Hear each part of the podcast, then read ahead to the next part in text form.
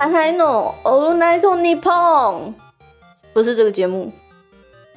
不是 All Night Nippon，我们不在日本，甚至也不是在晚上录的。大家好，我是嗨嗨。呃，今天化学工厂呢，因为赛斯小姐不在，因为各种大人的原因，她今天没来，所以今天就是嗨嗨当家。对，由化学工厂的厂长，我也不知道是不是厂长，但是由我嗨嗨今天。做一个单独的三十分钟的专场，好像不太对。三十分钟的 podcast 节目，嗯，那今天化学工厂来到了第一季的第六集。第一季我们原先预计是大概录个八集左右，所以第六集呃第六集已经到了这个节目的后半段。那在第一季结束，总共八集录完之后呢，预计会我们会休息一段时间。那可能不见得是真的要到秋季，可能过个大概一两个月左右，就会再开启新的一季。那我个人的预想，因为最近最近节目我的感觉是，好像节目越来越长，对。我们设定大概是二十到三十分钟，但是到了后期，其实慢慢有感觉到说节目越来越长，可能变得三十几分钟，甚至于实际上录完的时候已经四十分钟了。所以我觉得这应该是代表说我跟赛斯小姐的说话的能力，因为这个化学工厂本来就是一个训练 talk，呃，T A L K talk 说话能力的一个节目。所以这样就代表说，我跟赛斯小姐胡说八道能力变强了，很努力的往呃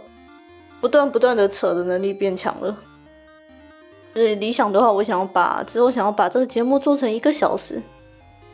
对。然后而且希望的话可以加呃，希望可以邀请一些嘉宾吧，希邀请一些来宾来聊聊天啊，来讲讲一些可能喜剧圈的内幕吧。喜剧圈有内幕吗？有吗？对啊，所以就是很，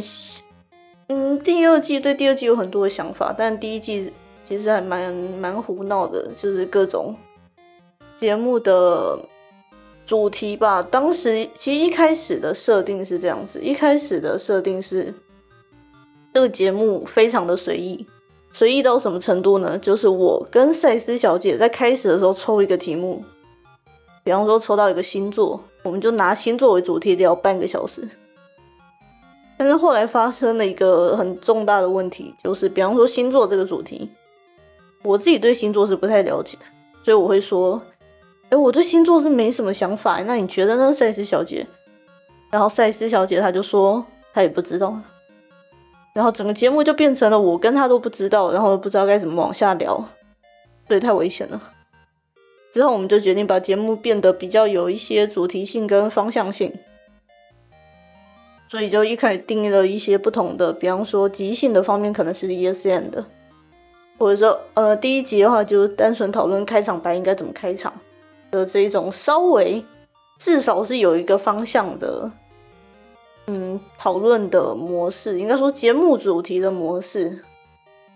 对。然后其实，在今天节目录之前，我有放一个提问箱在我们的粉丝专业上，关于呃观众如果有想要问我们的问题的话，可以用这个匿名的提问箱发问。但是发生一个惨剧，就是那个提问箱啊，好像我整个账号被办掉了吧？就是我看不到别人。我看不到别人问我们的问题，虽然也有可能是大家都没有问我问题，但是连我自己用来测试用的问题，我自己都看不到，所以可以解释成就是那个账号出问题了。所以我们今天就不讨论提问箱了。然后万一真的有人真的有问问题的话，就是嗯，有机会的话，下次下次节目再一次缺乏题材的时候，我们可能会再用一次这个计划。届时的话，再请各位积极踊跃的去发问。好的，那么接下来今天要干嘛呢？我自己的话是，我我是想要讨论一些，嗯，节目的一些也不能说节目气化，就自己因为化学工厂嘛，讨论是化合物，说话的话嘛，化合物的合物嘛，所以讨论各种跟说话有关系的事情。然后，嗯，但是有一些是就是抱持了满腔热血，满腔热血抱持了之后，就想不出来这个要怎么处理，很多很多这样的主题，所以想来跟大家聊聊。而且因为今天赛斯小姐不在，其实有一个好处。就是我完全不用顾及她的知识储备量，我可以爱讲多少讲多少。对，好的。那么，嗯，接下来来看一下哪些题目好了。哦，第一个日本综艺，日本综艺，哎，日本综艺，日本综艺讲完半个小时够吗？日本综艺这个题目，我有一个算是从小啦，就是我这个年纪从小的话，其实就是看，呃，未来日本台有很多日本综艺节目，比方说，呃，全能住宅改造网啊，比方说黄金传说，比方说男女纠察队，有些男女纠察队其实我没什么看过，因为后来才知道说这个节目其实在那个日本原本叫做 London Hearts。就是呃，伦敦靴子一号、二号的，就是有他的名字，他们叫冠名番组，就是节目里面有他们的名字的一个节目。然后后来才发现这节目有多有趣。在我小时候看的时候，我就觉得这节目叫《男女纠察队》，超级糟糕的哎，就是感觉是一个脏脏涩涩的节目，所以我从小不是很敢看。我反而是长大之后才去看到《男女纠察队》这个，充满了各种，应该说充满了邪心的一个节目。因为比方说像嗯全全能住宅改造王，它就比较面向大众类的，就比较感动人心那种层面。但是《男女纠察队》它就是完全是搞笑层面的。对，然后所以长大之后才发现说，哎，这个节目超有趣的。然后意识到这个节目很有趣的时候，就传出消息说他们要呃节目时长要砍砍半，要从一个小时被砍到只剩半个小时。从这个角度来讲，我觉得我还是不要突然发现哪个节目有趣好了。之前我有看到一个台湾综艺，我也觉得蛮有趣的。然后打开它的时候，他说我们今天是最后一集，所以我是有什么接触到最后一集，或者是接触到即即将滑下坡的事物的能力吗？人太神秘了，那我们的节目会不会变这样呢？嗯，啊，日本综艺的部分，我想想看，日本综艺我自己是很推，应该说这阵子非常喜欢的一个节目叫做《闲聊零零七》，日语叫做《霞贝克利 Seven》。对，然后嗯，它是七个谐星的艺人，三个一一共三个组别，嗯，一一共三组团体。就是呃，海王星，海王星是节目，台湾有进真奇版，以前叫真奇白景静香团，现在好像叫日本哪里好吃惊的那一组人，海王星是第一组，他们是一个主要是演短剧的一个谐星团体，三个人，然后接下来是奶油浓汤，奶油浓汤的话是。在台湾的话，应该是什么？只有三成人知道的事，以前是叫这名字，后来好像叫生活好吃惊吧？是他们两个上田跟有田奶油浓汤，然后第三组人是二零零七年的 M ONE 冠军，叫做丘丘托利亚。然后因为这个组别的关系，我现在这个字的英文其实念不太出来，T O T 哎 T U T O R I A L，tutorial 对 tutorial tutorial 这一组人是由呃一个叫德景是装傻义，然后吐槽的话叫做国田，是一个相当超现实，应该说超现实型的漫才团体。我觉得这一组人很有趣，就是他们的。比方说，他们有个段子叫做“呃，想要成为二十哎，想要成为二十八岁的 OL，就两个四十几岁的男的，然后德景就说：“哇，有时候觉得自己的自自己其实内心是一个二十八岁的女性 OL。”然后福田反应全程就是你这个人在攻杀小，非常非常特别的一个组呃漫才形式，对，就是超现实派，然后妄想派的。嗯，闲聊零零七这个节目，但这不是他的真实译名，这东西我不觉得未来日本台会引进，因为难度太高了。那个节目很吵，吵的要死，七个。我刚前面已经讲了七个人，为什么叫零七七个嘛？七个人是他们的算是固定班底，当中奶油浓汤的上田是主持，然后另外六个就是坐在有一个所谓厨坛，就是来宾席。大家常看日本综艺，其实会很常看到，就是两排艺人，两排谐星会坐，然后有时候他们会在那边捧场啊、丢梗、抛梗的那个地方。所以，呃，上田一个加另外六个，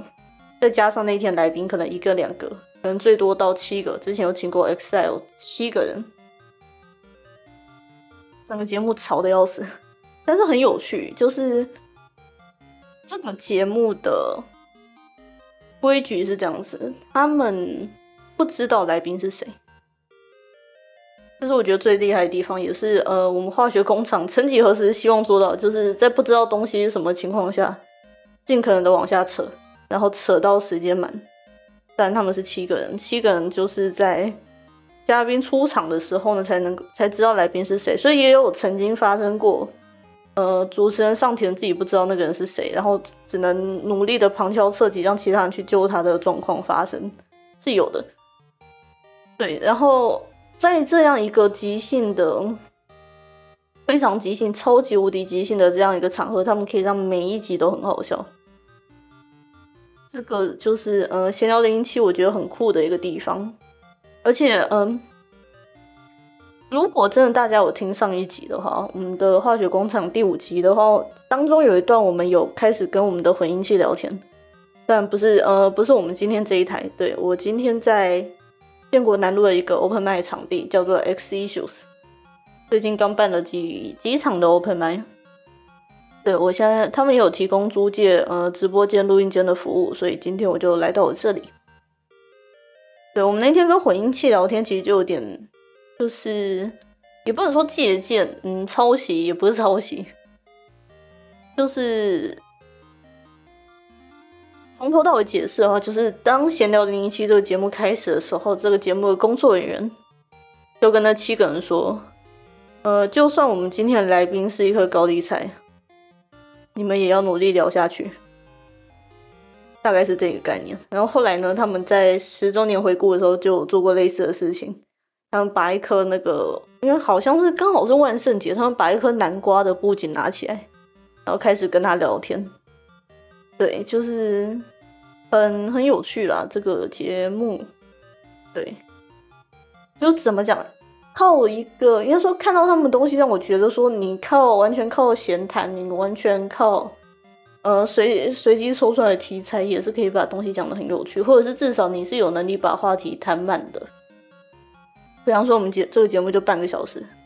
就这一件事情。对，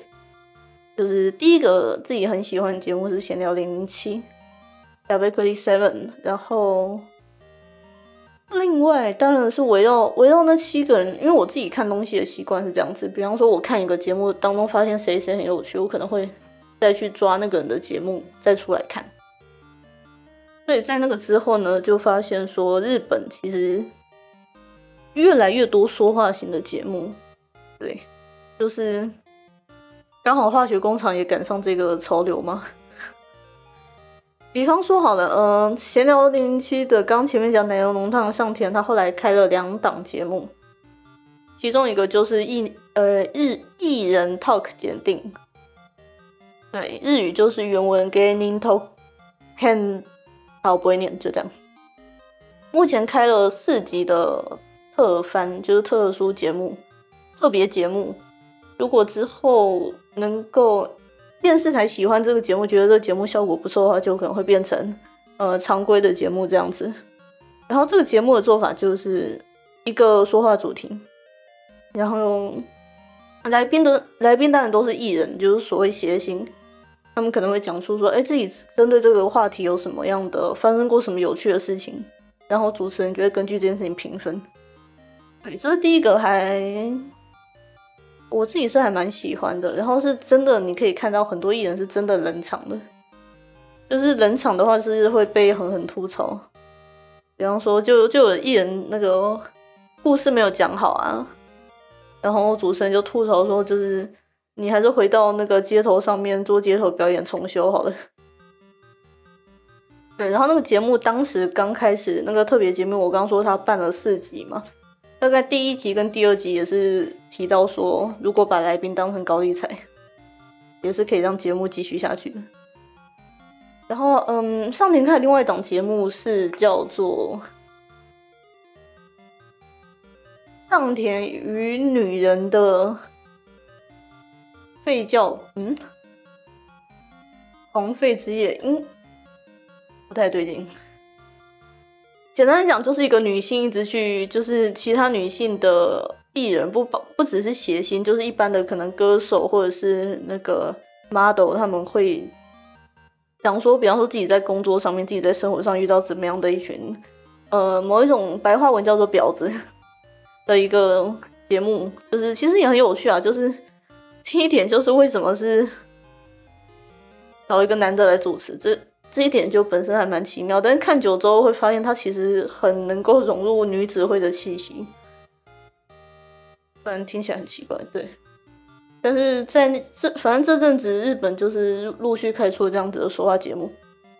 然后还蛮有趣的。对，就是单纯就看这些人，然后聊天抱怨生活的不满，就是其实就有点像看那个单口喜剧一样，就看台上人抱怨生活不满，然后用很好笑的方式，对。然后刚刚讲到哪？诶，先聊零七，然后嗯。Talk 减定女女肺炎，然后还有一个节目就是关于我们另外一个题材的，呃，大喜力这个题材有一个节目叫做 Epon Grand Prix，这个节目它就是大喜力的节目，对，针对大喜力有，嗯，先说明一下大喜力是什么好，大喜力的概念就是丢出一个，呃，可能出题方主持人。或者是节目方会丢出一个题目，然后，然后参赛的人要根据那个题目做出好笑的回答。比方说，嗯，去年有一集是写说他的题目是这样子，就是，呃，不行不行不行不行不行不行不行，发生了什么事？可能语气没有表达好，不行不行不行不行不行不行不行，发生了什么？就是什么样情况下会让你连环说出不行，然后其他人就每一个参赛者就必须根据这件事情做一个有趣的回答。比方说当中就有人说，嗯嗯，我把养的孔雀鸡，我明天要出国了，把养的孔雀鸡放在你那边可不可以？然后你听到那你就想，哦，对，的确是不行，不行，不行，不行，不行。可是这个回答很好笑，然后就是两组人要互相为对方的东西评分，这样子。我会不会开始把这些节目讲的不有趣啊？管他，对，反正这个这个节目也很推。然后自己的印象很深是刚刚的当中有一个参赛者，我超级喜欢，也是那个闲聊零零七的班底之一，叫做呃哭内健。枯是那个挖掘的掘的手部变成土部，那个字念哭。然后是海王星的一个成员，对。然后绰号叫 Holy Ken，因为是 Holy，就是那个哭的日语就是 Holy，然后 Holy Ken，然后他真的是超级天马行空的一个人，然后你看到他你就觉得哇靠，怎么会有人脑洞可以这么大？然后我自己对他的东西的印象最深刻的几个是，呃，有一集有一次的比赛题目是问说，请说出电波系偶像的自我介绍词。应该是这样子，还是请说出还没有出现过电波系偶像的自我介绍词？就是这样的一个题目。电波系就是嗯，算超现实系吧。某一种角度上来讲，我们赛斯小姐也也也有一点那种感觉，就是嗯，大家好，我是那个什么什么星球人来，什么什么星球来的人，然后我今天来是希望找回我失散已久的，呃，以前被抓走的妹妹之类的。就是有一种就是比较哎超现实主义，就是你真的不会相信他讲什么，但他讲的方式又会让你觉得好像煞有其事，但是就跟魔术一样，就是大家其实心里都知道是骗人，但是很有趣的这个电波系的概念。然后嗯，这个题目，请说出电波系偶像的自我介绍词。他给的答案超猛，就是他就说拿着。就可能前面几个人就说，呃，其实我是来，呃，前面几个回答有点像是像我刚刚前面讲，就其实我是来寻找，嗯，失散的哪个外星人的妹妹那种感觉。然后他丢出来就是拿着，就是以那个以那个偶像的角度来讲嘛，就是拿着拿着方向盘在路上跑的时候，被现在的事务所的社长当成自己的车叫了下来。然后就变成了偶像，然后看到觉得，看攻杀小，真的是太猛了，就是嗯，这一种超乎超乎想象吧，应该说很多很多的槽点啊，这一整段话，就是我看到的时候，很多评论就飘过去吐槽说，就这连社长自己都是颠簸系的吧，但是这样的想象力。真的想象力，然后所谓嗯破天荒嘛，有人是写说，有人说是脱线呢，就是完全是在框架以外，然后在自己的世界观内自由生存的这样一个存在。然后还有另外一个，他还有另外一个，就是传说中的回答，就是呃那个时候是平成年转令和的时候，对，平成年转令和的时候是。嗯，可能大家有看过，就是菅义伟这个官方长官，他拿了一个牌子，然后就是秀给大家说新年号叫令和，然后那个题目就是那个题目就不用用讲的，他就说，嗯，请用发表新年后的感觉发表一些什么，然后那时候库内健他就煞有其事，非常郑重的举起了那个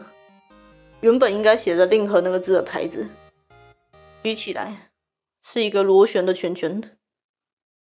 然后他拿起了它，然后开始转它，然后甚至就是所有人都看到了，马上喷笑，然后想说认真，就是你现在这个设定是你要那个一个宣布年号的场合，你竟然搞这种事情，然后所有人就大爆笑，那个算是历年来最出名的场面之一了。就是真的是非常非常厉害的一个人，对。然后 我整集都在讲对日本综艺的爱是怎么回事，二十三分钟了。对，然后呃，以 Pong Grand Prix 的这个大喜力的东西，我觉得很有趣。对，而且到后来，应该说他们这一些人算是日本谐星圈非常算是非常顶尖的一些大喜力的艺人，但当中有一部分可能。会让人看看了觉得说这些人是来干嘛？但是好好处是这些人出现一次之后就不会出现了。而那些常胜冠军，像呃笨蛋节奏啊，像库内健啊，像呃千元 Junior，台湾叫什么千元帝，就这些一直出现的，你看都是觉得这些人真的超级厉害。然后呃甚至会让我其实就会让我有点动不动脑中就开始跑大喜力的题目啊，就是嗯之前一直在想一个。诗词接龙吧，就是前面一句诗词，后面一定要接一句错的话。像我自己的话，可能就是呃，垂死梦中病，哎，垂死，垂死病中惊坐起，然后下一句，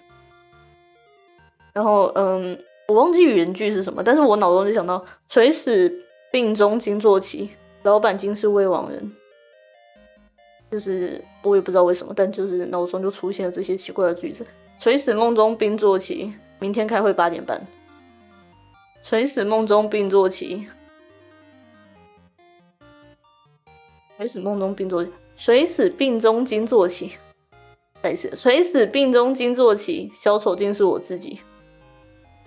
有朋自远方来，虽远必疏。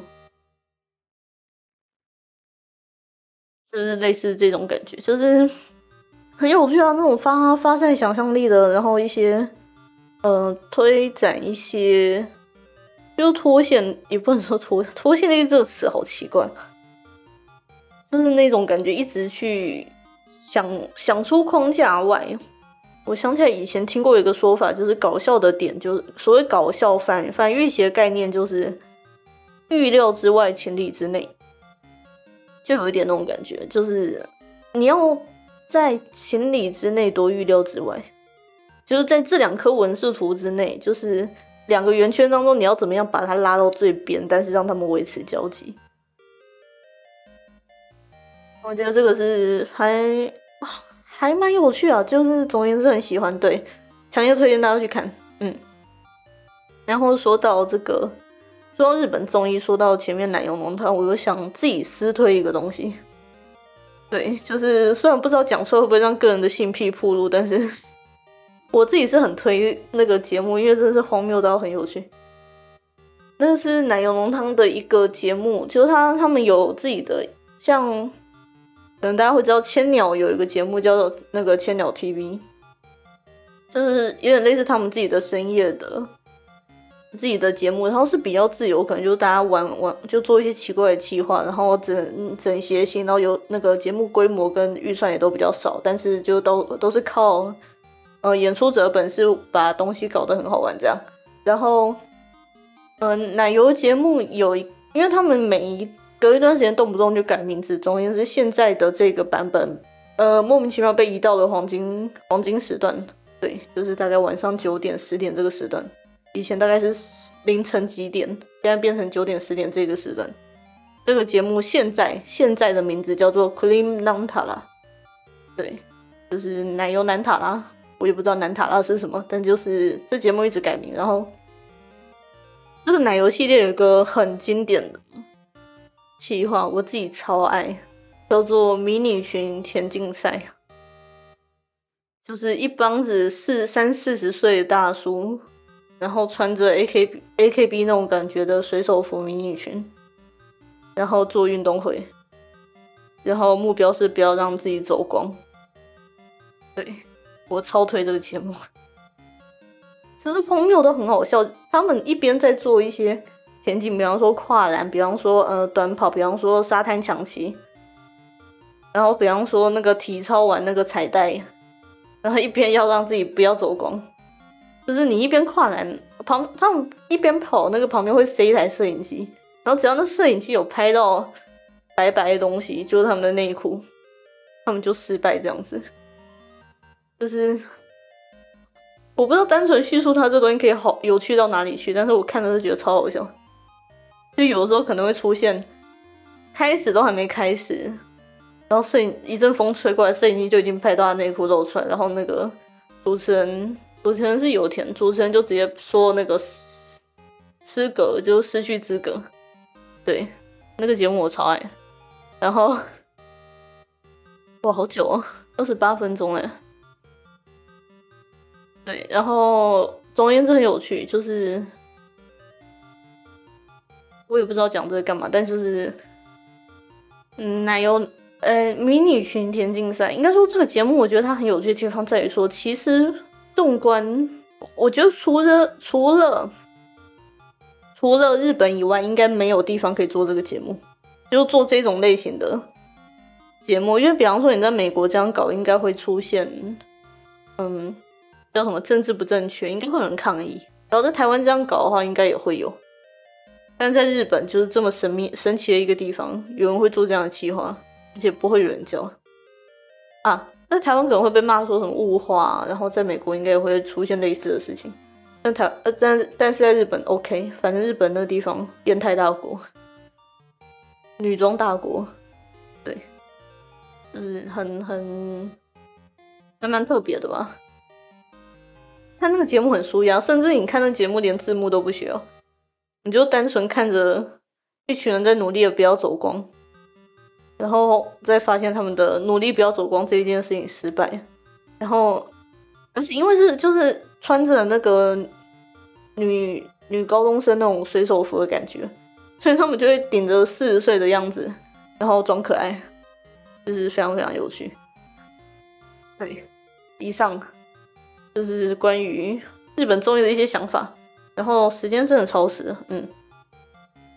对我也不知道今天这局会变怎样。反正今天赛叶小姐不在呢，我们就随便讲了。然后，呃，因为体温箱坏掉了嘛，对，然后是不是太多然后了？今天被讲过太多然后了，嗯，之后的化学工厂应该会正常化，就是